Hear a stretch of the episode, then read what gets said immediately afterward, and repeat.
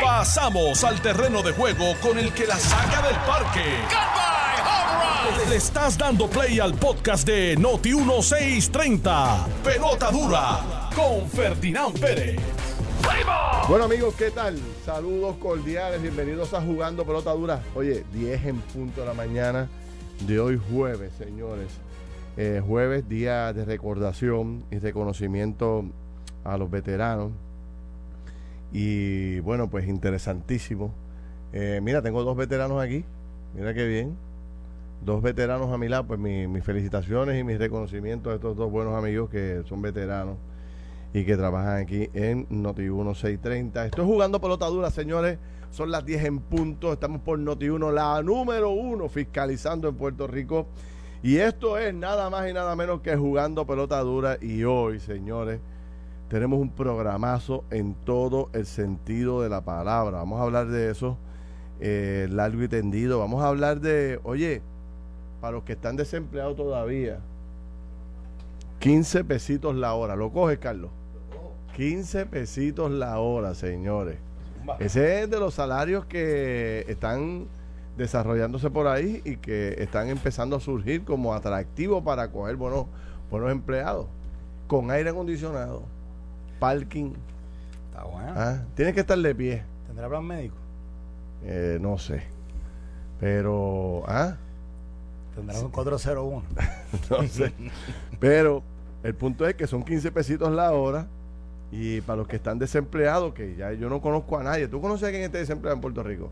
Saca cuenta ya, ver. Mm, Desempleado. Yo tengo uno que ya estoy a punto de decirle, gallo, vamos a movernos, vamos a movernos, ¿Pero quién porque un pana que tengo que me escribe toda la semana, Feli, háblate con fulano y con Mengano. O sea, una, una plaza, una ayuda que Pero él tan, quiere ahí. pero tan fácil que, digo, o sea, Bueno, está todo el mundo no, buscando. Yo le voy a mandar esa nota ahora. Pues, ¿sabes? Y en un trabajo sencillo, no es nada complicado. Macy está pagando 15 billetes la hora. Bueno, para que en sepa. de América. Hay otra compañía que subió a 17 como mínimo. Ah, sí, ¿dónde es esa? Se llama Costco. Cosco a 17. Mínimo. Diablo. Ese es el mínimo. Wow, 17 billetitos. Que- Oye, señores, eh, mire, haga un ejercicio ahora mismo. Vamos a hacer un ejercicio. ¿Qué vamos a hacer? ¿Push-ups? Eh, No. no. Tú sabes que a mí me gusta esta cosa de jetar a la gente. Ok, vamos a hacer un reto aquí ahora a la gente que nos está escuchando. Vamos a pensar quién está desempleado al lado nuestro. O sea, que, ¿a quién usted conoce que esté desempleado? Vamos a hacerlo. Hazte un ejercicio tú ahí ahora, yo voy a hacer uno aquí. Cerrando los ojos y Cierra pensando. los ojos, cierra los ojos y piensa, déjame ver. déjame ver, Cierra los ojos. Déjame ver, bien. déjame ver, déjame ver. Yo ahora mismo, aparte de este amigo que tengo, eh, que es el único que conozco que está desempleado, chequea a ver. Es más, si alguien está desempleado ahora mismo, que nos llame y le conseguimos trabajo. ¿Ah, Carlos? Eh, Que a- el que esté desempleado, que nos llame ahora mismo. Y le conseguimos trabajo. Yo espero que esa línea no se llene. si, pasamos, si pasamos una vergüenza aquí. aquí nosotros. 758-7230. Si usted está desempleado, llámeme ahora mismo. Y vamos a resolverle ese problema ahora mismo porque, mira, y le voy a pedir a los patronos que necesitan este trabajo, o sea, que necesitan mano de obra, que me llamen y me digan, Ferdinand, tengo cinco plazas de tal cosa ahora, tengo tres plazas de esto, tengo, vamos a ver, si hay caspera. Porque por un lado dice la empresa privada que no tienen gente y por otro lado algunos sectores dicen que están desempleados. De hecho, este, cada vez veo más artículos hablando de la pobreza en Puerto Rico y de que la gente sin trabajo. Vamos a hablar de eso en verdad.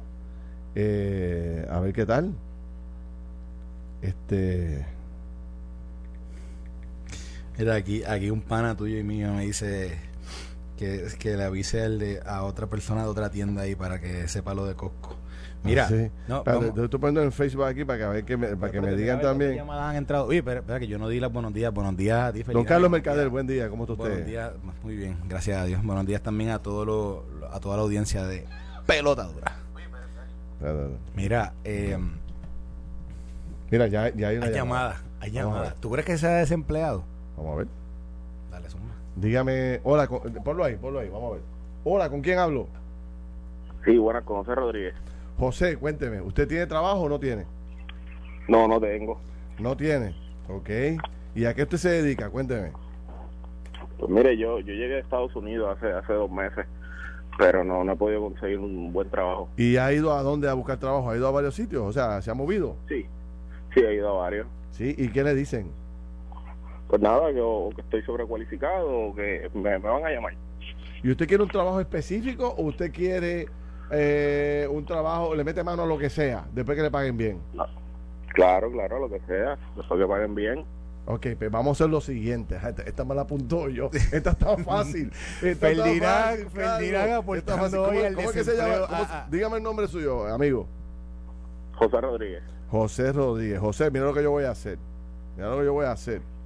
Me voy a correr, un, Ajá. rie- me voy a correr un riesgo aquí, pero estoy seguro que Carlos y yo lo vamos a resolver. Vamos, vamos, eso, eso está. Usted, yo lo voy a poner en hold aquí, le voy a poner la llamada, le voy a coger el número de teléfono y yo, voy a, y yo voy a esperar las llamadas y los mensajes de texto que voy a recibir de algunos amigos ofreciéndole trabajo a usted. Y entonces después yo, eh, ¿cómo hacemos? Le, lo ponemos en contacto con toda esa gente. Pero vamos a hacer una pregunta Claro. antes de eso. antes de Ah, eso. dale, dale, dale. José, una pregunta. Ah, Mm. Nosotros aquí hemos anunciado en los últimos, yo diría, dos meses, eh, Mm. posiblemente como dos eh, ferias de empleo. ¿Tú has podido ir a alguna de esas ferias de empleo?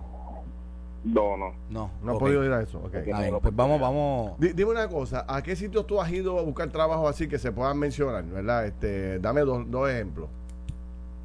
Bueno, pues he ido a, ma- a manufacturas, almacenes, Ok. eh, fast food y eso. De veras, y Ah, no, no, no, no, no, espérate, no, no, olvídate. Ferdinand, hoy, pelota, hoy pelota dura. No, no, no, eso está allá. Hoy pelota Eso dura. está allá. Usted tiene trabajo ya. Mejora el porciento laboral de Puerto Rico. No, no, no, O sea, no, el porciento de la, tasa de desempleo Sí, sí. hoy se hoy baja un por ciento porque vamos a si conseguir alguien trabajo a José quiere darle una entrevista de trabajo a este hombre, usted me llama ahora mismo 758-7230. Yo conozco varios restaurantes que están eh, con la soga al cuello, con, eh, buscando empleados y otras empresas que están llamando. Este, así que 758-7230, aquellos que quieran darle una oportunidad de entrevista, porque no me estoy comprometiendo a que le den trabajo, usted tiene que hacer, allá usted tiene que echar el resto en la entrevista, ¿no? Tú sabes, llevar el resumen y todo. Así que usted se va a quedar en línea telefónica un momentito, a lo que yo resuelvo esto, que lo voy a resolver, pero esta me la apunto yo, olvídate. Tú y yo vamos a juntarnos un empleo, un empleo más para la economía del país. Así que don, don José Rodríguez, usted tranquilo que ya mismo hablamos, ¿está bien? ¿Está por ahí, José? ¿Lo tienes allá? Ah, ok, está bien. Están cogiéndole. Coge los datos ahí, coge los datos, sí. El número de teléfono, sí. Mira, me están, ya, ya me escribieron que, hay- que hay una Déjame. empresa, una empresa que necesita a alguien como José Ya. inmediatamente. Sí. Sí, ya me lo enviaron. Así que digo, ¿verdad? Y que, Jo- que José, miren, hay que ver el resumen de José, ¿verdad? Y que José, Mira, aquí Eh, también, aquí me están escribiendo también. Aquí acá. hay ya un amigo. mira, Mira. una empresa que necesita urgente, urgente, empleado. No es que lo no es que no es que está buscando, a ver, no, no, urgente, necesita empleado. Bueno, pues mira, aquí hasta, hasta Juan Reyes nos está escribiendo de Solución Financiera. Eh, mira, ahí tiene, mira. mira esto. Mira, José, ya tienes, un- ya tienes una entrevista de trabajo en una empresa de primer orden. ¿Cuál es esa? Se llama Solución Financiera Financial Group, que son estos gente de primera con, eh, con Juan Reyes, nuestro gran amigo, que nosotros vamos allá cada rato a Vega Baja, a su empresa. Ya Juan nos está diciendo, eh, puede tener trabajo con nosotros, envíame el resumen eh, y rápido, vamos a hablar de salario, comisión y car allowance. Anda, espérate. Espérate, espérate, espérate, Juan, no se te vaya la mano ahí que te- se me va a explotar el teléfono ahora. bueno, pues ya eso está. Ya eso está. Vamos a hacer lo siguiente, vamos a juntar ahora a Solución Financiera con José Rodríguez y Muerto el Pollo. Así que José, yo cuando se acabe el programa te llamo y ya hemos contribuido a nuestra economía. De hecho, me siento de placer, estoy contento. Bueno, ya el, el, el, el por ciento, la tasa Se redujo. de desempleo se redujo. Sí, eh, Un punto cero uno por ciento, pero se redujo. Así que, Wow, déjame, mira, aquí estoy recibiendo más mensajes. Mira esto. Mira, aquí me está escribiendo una buena amiga. Una amiga que tiene programa de radio y yo la escucho. El restaurante El Gaucho en la avenida Rupert solicita mesero, ayudante de cocina, parrillero urgente. urgente. Ahí tiene. Y pagan bien, pagan bien el Gaucho. Yo conozco, me gusta el restaurante, eh, pagan bien. Gracias a mi buena amiga. Y entonces, ¿qué más? Mira, por aquí tengo dos mensajes. Bueno, señores, ¿Qué es lo que queremos demostrar con esto, don Carlos Mercader? Cuéntame. ¿Qué trabajo hay? ¿Qué trabajo hay? ¿Qué oportunidades Hay hay? que buscarlo. Digo, si usted le cierran la puerta la primera vez, le cierran la puerta la segunda, pero usted no puede coger miedo. Hay, gente, hay veces, Carlos, que la gente pierde más por miedo que por intentarlo. Mira, se llama, aquí, Palabras a- con luz de Pepe aquí hay una empresa que se llama Home Care Assistance. Necesitan gente urgente, necesitan cuidadores, amas de llave o enfermeros. Urgente. ¿Dónde es ese? y esto es en toda la isla. Ahí tiene. Necesitan en toda la isla. Y el teléfono es el 787-370-8517. Ujú. Home, Home Care Assistance. Y están buscando cuidadores, amas de llave o enfermeros. Exacto. Así que Mira eso. para que para que también José Oye, que se yo, ponga yo las le hice una pregunta clave a José. ¿Usted quiere algo particular? No, dijo Usted que hacía lo que usted fuera, le mete mano lo que sea. Dijo que lo que fuera. ¿Tú sabes? Ahí está. Ahí está. Ya le hemos dado ahí dos alternativas en un área de asesoría fi- financiera, porque él dice que está sobrecualificado para muchos de estos empleos. Así que dale. Mira, Home Sí. Care Assistance, la, la, la sede está en la avenida Domenech.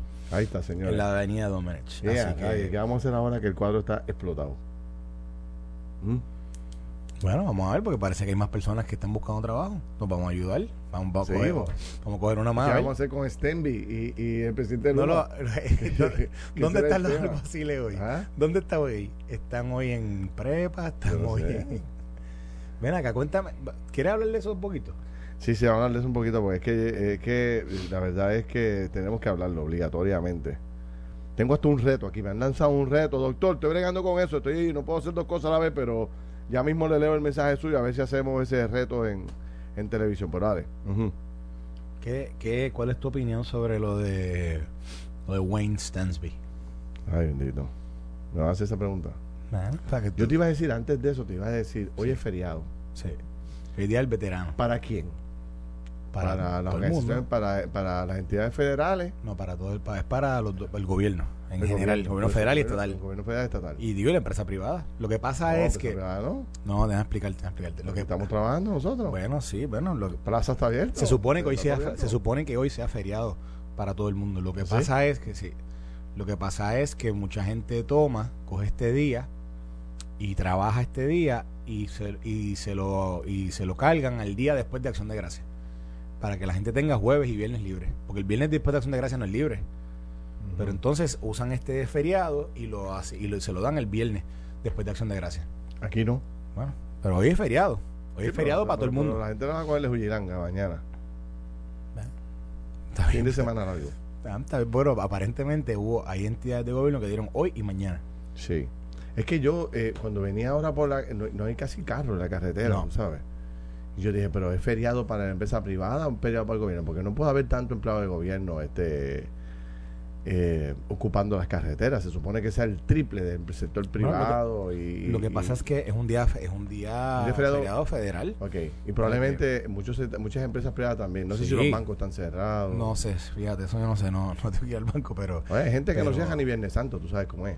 sí, pero fíjate, es buena, buena aprender sobre de la banca. La banca estará abierta. No sé. Alguien que no esté escuchando en la banca, sí, que digo, que tiene. trabaje en la banca, que sepa. Uno sí. que esté trabajando ahora mismo allí era. no, y que no, quizás que no está trabajando y no está escuchando. Y nos dice, no, que hoy, mano hoy- los esclavos. hoy Oye, este- y hay por todos lados, gente trabajando. Oye, déjame decirte, cuando tú trabajas en la empresa privada, oye. Mira, lo- tribunales está libre hoy y mañana. Ah, bueno, usted es el gobierno. Sí, sí. Está bien, pero, Empresa pero, privada. por ejemplo, los tribunales trabaja mucha gente, ¿verdad? Este, Por eso, mira, desde Jorge Pérez, es feriado, pero yo trabajo desde mi casa. Estoy trabajando en mi oficina, o sea, está todo el mundo trabajando. pero Digo, o sea, aquí, eh, recuerda, para terminar esta historia, entrar en lo de, en lo de Stenby. Tres cuartas partes de la gente que trabaja son de dónde? Del sector privado.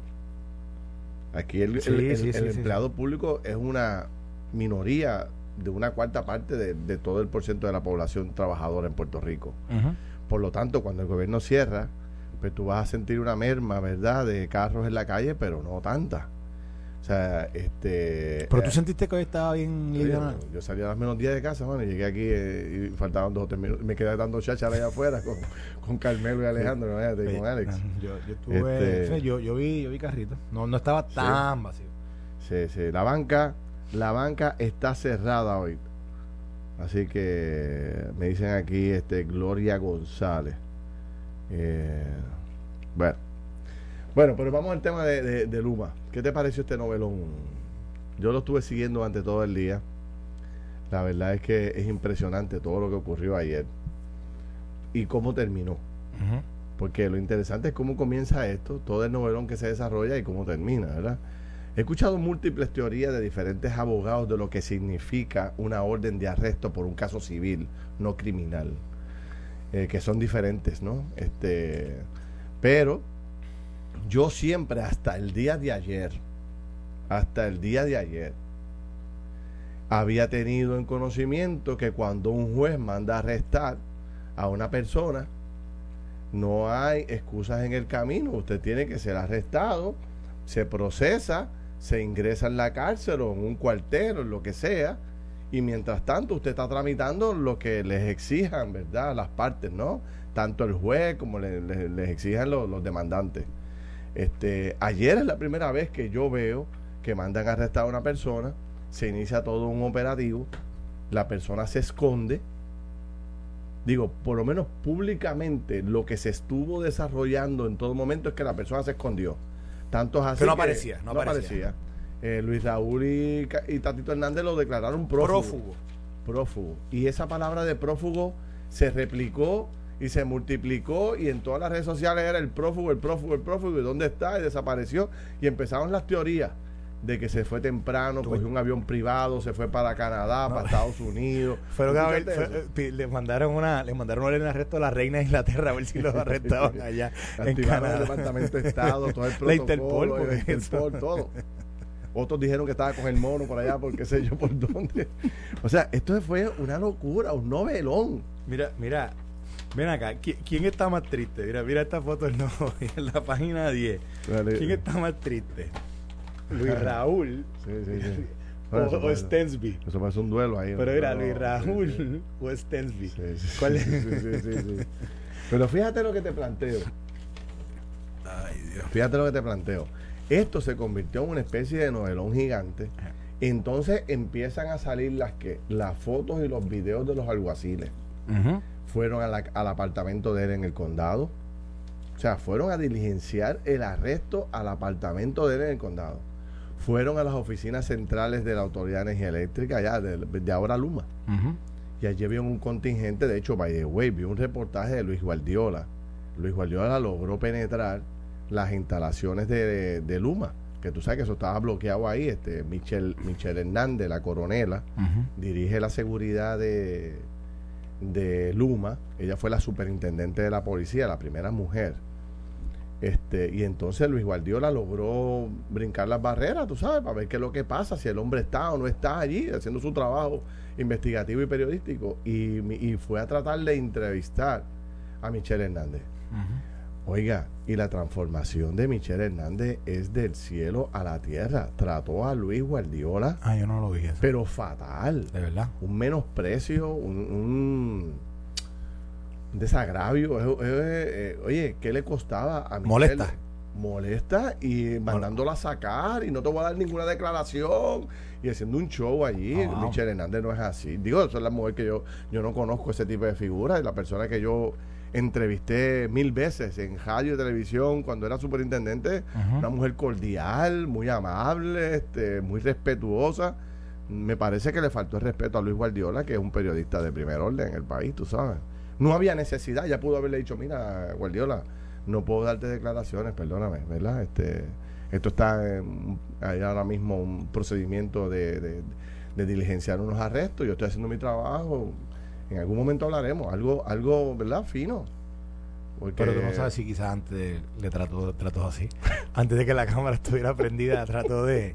Mira. ¿Qué tú quieres decir? Que ella viene diciéndole que no, olvídate, que estaba tratando de brincar la verdad. Y digo, quizás no sé, no sé, no, no tengo. No tengo. A lo mejor ella le están diciendo, Luis yo ahora está por ahí tratando de brincar la verja o hacer algo pendiente. Y ella estuvo ahí, lleva dos horas tratando de quitar que el vino entre y Luis entró. Y llegó a la facilidad. Y grabó el carro y grabó todo el mundo. Pues. Yo te tengo, te, son los periodistas, tengo una anécdota. Yo te tengo una anécdota. Te voy a contar una anécdota. ¿De ella? Bueno, sí, no, pero no vamos a sigue que Dale, tírate. Es mala, es muy mala. Una vez estábamos en una, una reunión Y este y estábamos esperando empezar la reunión a, a que ella llegara. Entonces ella no había llegado. Y ¿sabes? ella es militar, ella es bien, o sea, ella es bien GI con, con parece con el tiempo, etcétera. Y entonces pues llegó, llegó como siete minutos tarde, ¿verdad? Y de momento estamos así. Ella llegando siete minutos tarde. Sí, cinco, qué sé yo, siete, no sé, no me acuerdo cuándo. Y de momento estamos a hacer la reunión y de momento ya llega. Y entonces ella va, se tira el, y empieza a hacer push-ups. Y ella, porque tú sabes que la, que la milicia, o sea, si, si hay como una falta, ¿verdad? De un militar que, que pues, eso mismo, que, incumple con una hora, etcétera. Pues le dice, get down and give me ten. O sea, algo así, ¿verdad? Pues, pues, y, y, se tiró a hacer pucho. Y se tiró a hacer pucho, sí. Ella dijo, ella misma se, se, auto, se autodisciplinó por haber llegado tarde. Este, Así que ella, ella, ella es bien GI, tú sabes, con esta cosa de la seguridad y eso, que me imagino, tú sabes, que cuando vio al igual Llora que, que pues pudo entrar por donde ella trató de evitar que él entrara, ella tiene que haber pero a lo que voy, esto tomó una relevancia de que hasta el New York Times publicó que el gobierno eh, eh, eh, mandaron a arrestar al, presidente de Luma. David Bernardo estuvo haciendo montones de reportajes a través de sus redes sociales. O sea, esto tomó cobertura en los Estados Unidos, en Puerto Rico, ni hablar, ¿no? Entonces, finalmente, inicia el juez, determina darle una hora a la Cámara de Representantes para que verificara los documentos que se le había entregado. Y la Cámara confirmó que habían entregado uno, pero que faltaban otros. Y empezó la vista con los abogados de la Cámara, los abogados que acababa de contratar eh, Luma, que dicho sea de paso, eh, eh, Tono Andreu Hijo, es uno de los mejores abogados que tiene Puerto Rico junto a, junto a Frankie, que es el socio allá en el bufete fueron los que salvaron que Stelmi no fuera a la cárcel. O sea, estos, estas dos personas llegaron y lograron convencer al juez de que el juez eh, no lo retirara los alguaciles. y suspendiera la orden de arresto hasta que, hasta que se revisaran los documentos. La dejó en suspenso, dijo, la dejó en suspenso y mandó a retirar a los alguaciles. Hasta el lunes a las 5 de la tarde. Pero después nos enteramos de que Andreu le había dicho a la corte mire, el señor Stensby está on call y está en ah. un lugar debidamente identificado y si hay que entregarlo, él va a proceder a entregarse, pero vamos a terminar el caso el, primero. El, licenciado Andreu dice que él estuvo la gran parte del día, creo que fue desde, o desde el mediodía en adelante, pero, pero gran parte del día en comunicación con la corte, notificándole, ¿verdad? Sobre, primero sobre la respuesta de los documentos que se le estaban entregando y eh, sobre, sobre el paradero del, señor Stensby. Así que obviamente toda esa búsqueda. Por eso, eso es lo que digo yo. O sea, el juez y la, y, la, y la administración del tribunal y el jefe de los alguaciles sabía dónde estaba. Correcto. Y sabía que había un acuerdo con el juez de que no tenía que entregarse hasta que no pasara, la, hasta que el juez no determinara finalmente si iba a, a reenganchar la búsqueda del tipo y de arrestarlo, tú sabes. Eh, finalmente, pues esto terminó, como ya sabemos, el juez no, no ordenó el arresto, lo pospuso hasta el lunes a las 5 de la tarde eh, para que ambas partes entreguen una moción de si se entregó o no se entregaron los documentos. Pero anoche yo los tuve a los cuatro en el programa de televisión. Logramos lo que, bueno, lo que siempre consigue, gracias a Dios, este jugando potadura, es que lograr que las, las figuras cimeras de las noticias siempre estén presentes, ¿no? Y estas cuatro personas salieron de sus oficinas justamente enganchando el, teléfono con el juez y se metieron en el programa nosotros. Y allí se plasmó nuevamente de que no están los documentos que se, supuestamente se están requiriendo. Bueno, bueno Andreu, estableció que sí. dice que sí. Exacto, pero ellos dicen que no. O sea que ah, sigue el debate de que no se han entregado, o sea, sigue la inconformidad y la diferencia. ahora creo que... Así que el lunes a las 5... No, la Cámara ahora va a sacar un, va a hacer una conferencia de prensa ahora, creo que a las 11 de la mañana. Ah, sí. Una, una y media creo que es. Sí. Ah, pero acuérdate que no hay tribunal hoy, no hay tribunal mañana, así que no va a haber decisión nada de los tribunales hasta... ¿Hasta el lunes? Hasta el lunes. Hasta el lunes a las 5. Entonces, eh, Ah, dicen los abogados de la Cámara que van a caerle arriba a la entrega de estos documentos para ver si cumple o no cumple. Dicen los abogados de Luma que han entregado más de 10 mil documentos Hmm. Tú sabes, sí, dijeron, sí, él dijo, sí, dijeron que, bueno, el mismo abogado del, del, de la Cámara creo que dijo que, que era, era muy voluminoso. Sí, sí, sí, el, toda la parte de... Pero fíjate algo de la estrategia que yo no entiendo. Que ayer tú le preguntaste a... Eh, o no, o tú o Sid Marí, no me acuerdo quién fue, o Leo. Le preguntaron a Andreu y a Torres Viada que cuándo los habían contratado. ¿Y que dijeron? Ah, eh, eh, ayer por la mañana. ¿Y cuánto tiempo lleva esto? Sí, sí. Bueno, cuando, cuando, cuando finalmente los alguaciles le tocaron la puerta, estaban buscando por ahí, entonces apretaron el botón del pánico y llamaron a unos mejores abogados para que le... ¿Y, qué mensaje lleva? ¿Qué mensaje lleva esa estrategia? El mensaje de, prepotencia. Yo te pregunto, Carlos, si hubiese sido tú, si hubiese sido yo, si hubiese sido Juan del Pueblo, ¿ah? Yo lo que si hubiese aplicado la misma vara que se le aplicó a Stenby, el presidente de Luma. Vamos a hablar de eso cuando regresemos. Una corta pausa y regresamos rápido aquí a Jugando Pelota Estás escuchando el podcast de Pelota Dura, en Noti1 con Ferdinand Pérez. Regresamos aquí a Jugando Pelota Dura, son las 10 y 30 de la mañana. Queremos conversar con los abogados de la Cámara y con los abogados de Stenby. Vamos, ¿Ya los tenemos los dos? Ah, pues vamos por encima. Aquí está con nosotros el licenciado Jorge Martínez. Eh, Jorge, ¿cómo estás? Muy bien, buenos días. Buen día, encantado de tenerte aquí eh, en Noti1 630. Carlos Mercader eh, está con nosotros aquí como todos los días. Y también está con nosotros Fran Torres Viada. Licenciado, ¿cómo anda? ¿Todo bien? Saludos, Ferdinand. Saludos, Jorge. Bueno. repasemos un poco la conclusión de lo que determinó el juez ayer un poco para explicarle más a la gente. Un poco, nosotros, Carlos y yo, esta mañana relatamos, bueno, todo lo que ocurrió en términos de, de la novela de la búsqueda de, de, Stenby, cómo terminó y la decisión que tomó el juez. Eh, yo te pregunto, Jorge, ¿ustedes están satisfechos con la decisión del juez? ¿O ustedes, ustedes esperaban más que se mantuviera la orden de él de arresto?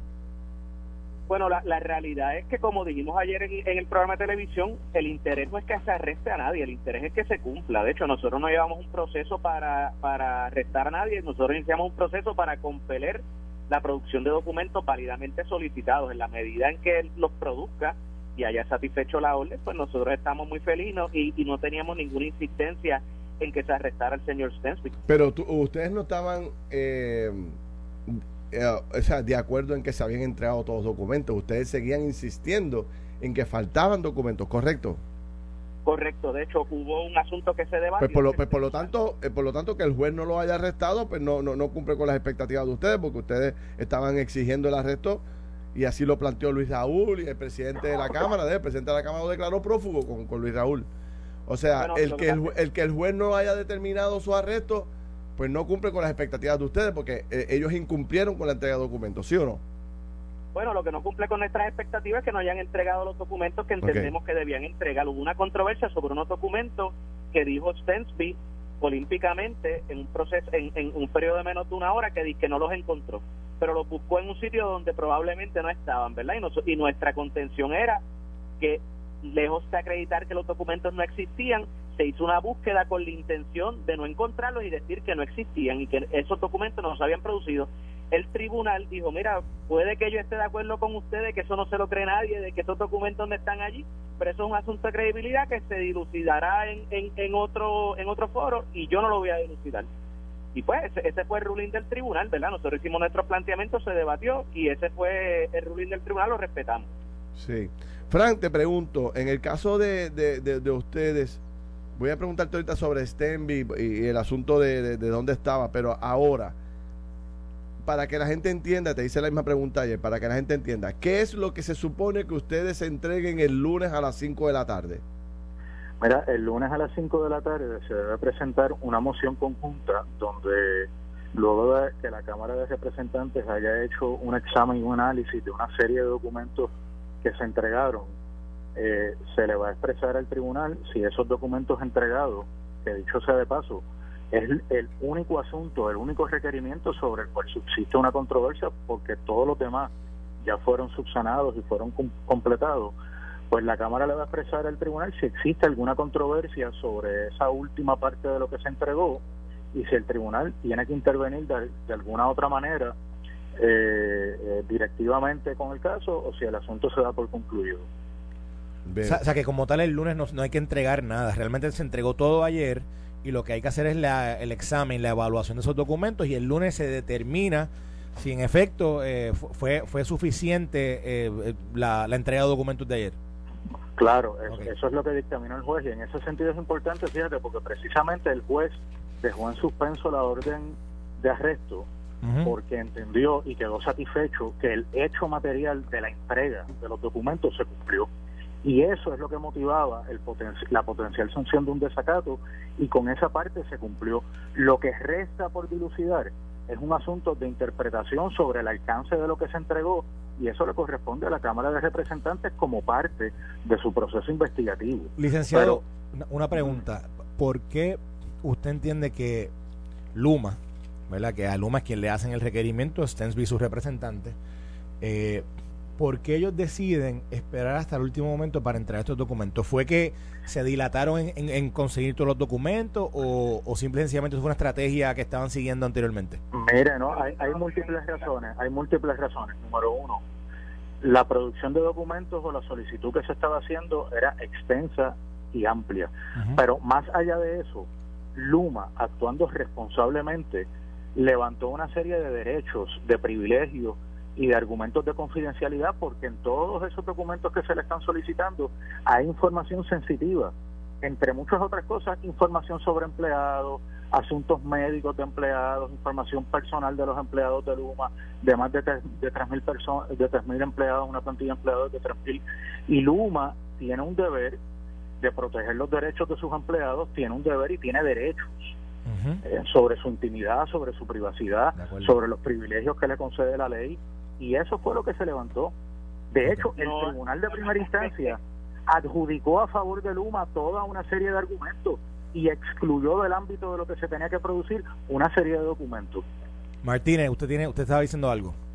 Sí, ciertamente, ¿verdad? El, el compañero, el, el, distinguido amigo, compañero y compueblano llegó ayer como en una comparecencia especial por el presidente que tiene una pistola en el pecho, ¿verdad? De producir lo último que quedaba que no quiso producir y se buscó una orden de desacato.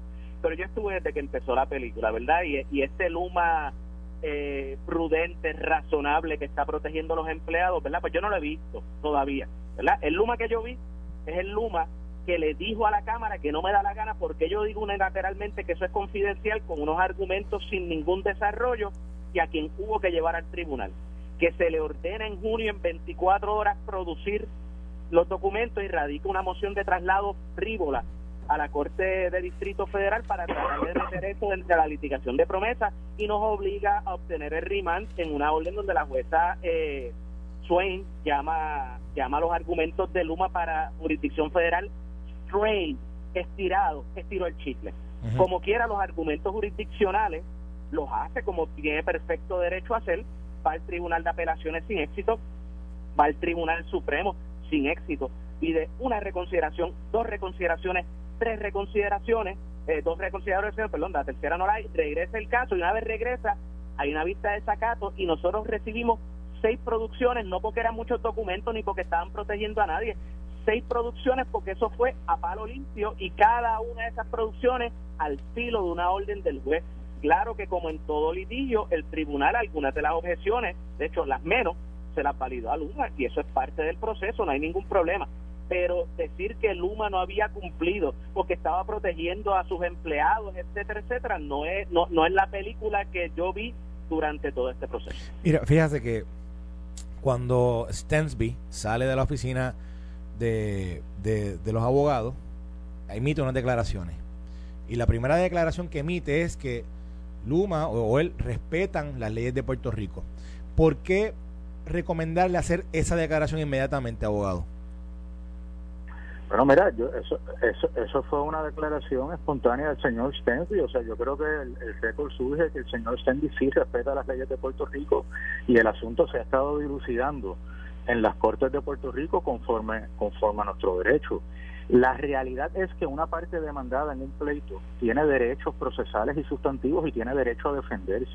Y en este tipo de casos es uso y costumbre que a la parte que se le pide entregar una serie de documentos tan amplios y tan extensos como esta, pueda levantar argumentos a los tribunales porque ese es su derecho. Aquí no se puede pretender criminalizar a nadie o castigar a nadie, a ningún ciudadano ni a ninguna compañía que hace negocios en Puerto Rico por ejercer válidamente los derechos que le permite la ley. Y eso es lo que ha hecho Luma. A Luma lo demandaron. Y Luma se está defendiendo como se defienden todos los días todos los demandados en los tribunales de Puerto Rico. ¿Y Stensby estaba prófugo ayer? ¿Él estaba prófugo ayer? No estaba, no estaba prófugo. Mire, esto, había una orden de arresto en su contra en el contexto de un desacato civil. No se trata de un delito de desacato de naturaleza penal o criminal. Y desde que se emitió la orden de arresto en horas de la mañana del día de ayer, sus abogados, particularmente este servidor que se dirige usted, estuvo en constante comunicación con la oficina de alguaciles eh, del Tribunal General de Justicia, con la División de Citaciones y Arrestos, y se coordinó y se estuvo coordinando durante todo el día la potencial entrega del señor Stensby. Eso se aguantó y se mantuvo en suspenso porque había una serie de argumentos y de emociones que se ventilaron durante el transcurso de todo el día y había órdenes del tribunal que se estaban ejecutando en la medida que avanzaba el día.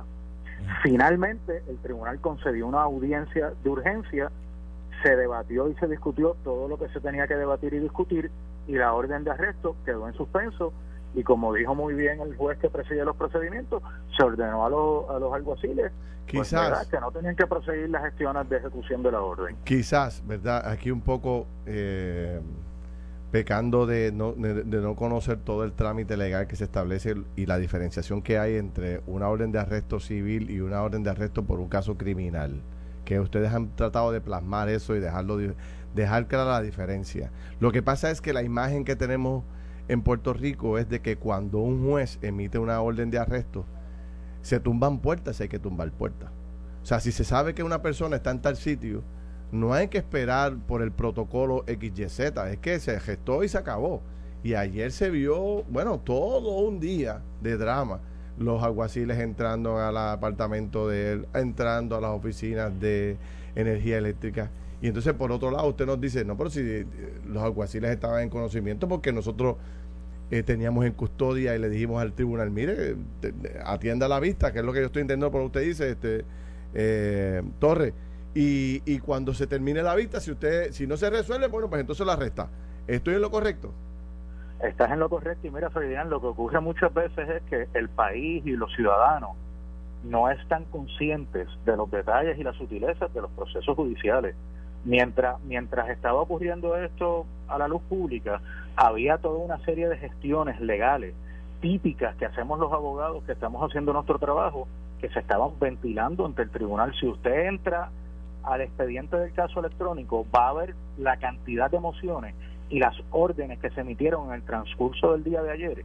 Y mientras todo eso estaba sucediendo, pues estuvimos en coordinación y siempre el señor Stenby estuvo en disposición de entregarse a, la oficina del Aquí, aquí algunos plantean. aquí algunos plantean, y le hago la pregunta ahora a Martínez, algunos plantean, si hubiese sido Juan del Pueblo.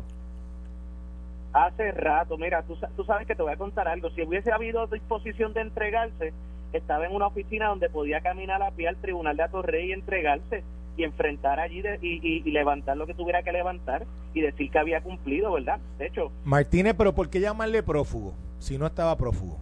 ah, yo no le llamé prófugo. Bueno, no, pero su representado le llamó prófugo. Así que ¿por qué llamarle prófugo?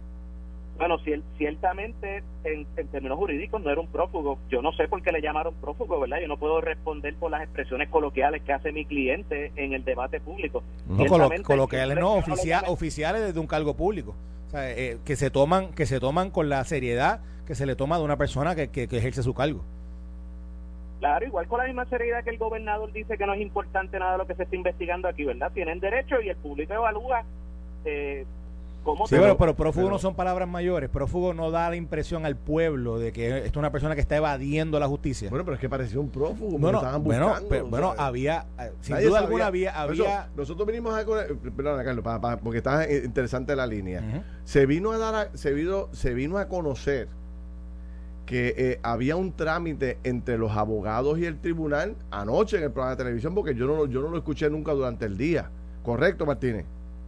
Sí, y, de, y de hecho el trámite no tenía que ver nada con esto, porque el trámite que se ordena, fíjese, ¿verdad? Que esto es una orden de arresto donde se le recuerda al señor Stens, y quizás eso explica por qué sus primeras expresiones son que respeta la ley de Puerto Rico, que nadie está por encima de la ley y le repite nadie en palabras, en letras mayúsculas completo, ¿verdad? Así que ya le habían tenido que recordar que nadie estaba por encima de la ley. El juez dice, mire, eh, ¿verdad? el juez nos da una hora a nosotros para verificar si los documentos se habían entregado todos. Obviamente, una hora no da y es reconocer la vista para verificar miles de páginas de documentos que se acababan de entregar, pero sí había una controversia, la que yo había dicho, sobre esta certificación de unos documentos donde este señor no entregó ni un solo papel. Entonces el juez dice, antes de que me traigan esto a mí, traten de resolver ustedes entre los abogados esa disputa. No tiene que ver nada con la entrega de Stensby, dice, tienen tres horas para reunirse y radicar una moción, eh, una moción conjunta, pero la orden de arresto se mantiene vigente, por lo tanto, en ningún momento la orden de arresto ni se varió, ni se dejó sin efecto, ni se aminoró, ni se atenuó, porque se estaban haciendo gestiones entre los abogados. La orden de arresto estuvo vigente desde el, momento que se emitió hasta el momento y está vigente, pero se dejó en suspenso durante la vista de la... una, una última pregunta. ¿Qué pasa el, el lunes si ustedes a las 5 de la tarde no llegan a un acuerdo? ¿Qué, qué procedería? El juez va a decidir, va a examinar las posiciones de las partes y decidirá. Pues correcto, ¿verdad? Yo no quiero llegar hasta allí porque yo espero que no, no esa no sea la situación. Yo espero que la revisión que se está haciendo en la comisión revele que en efecto al fin meses después, pues Luma se decidió a cumplir como Dios manda. Y si es así, pues así se lo diremos al tribunal. claro, claro. Y, el compañero tiene toda la razón. Mira, no debe, haber, no debe haber razón ninguna para que subsista una controversia porque todos esos documentos que responden el requerimiento que emitió la Cámara están en poder de la Cámara de Representantes y el análisis y el examen de esos documentos así lo va a constatar.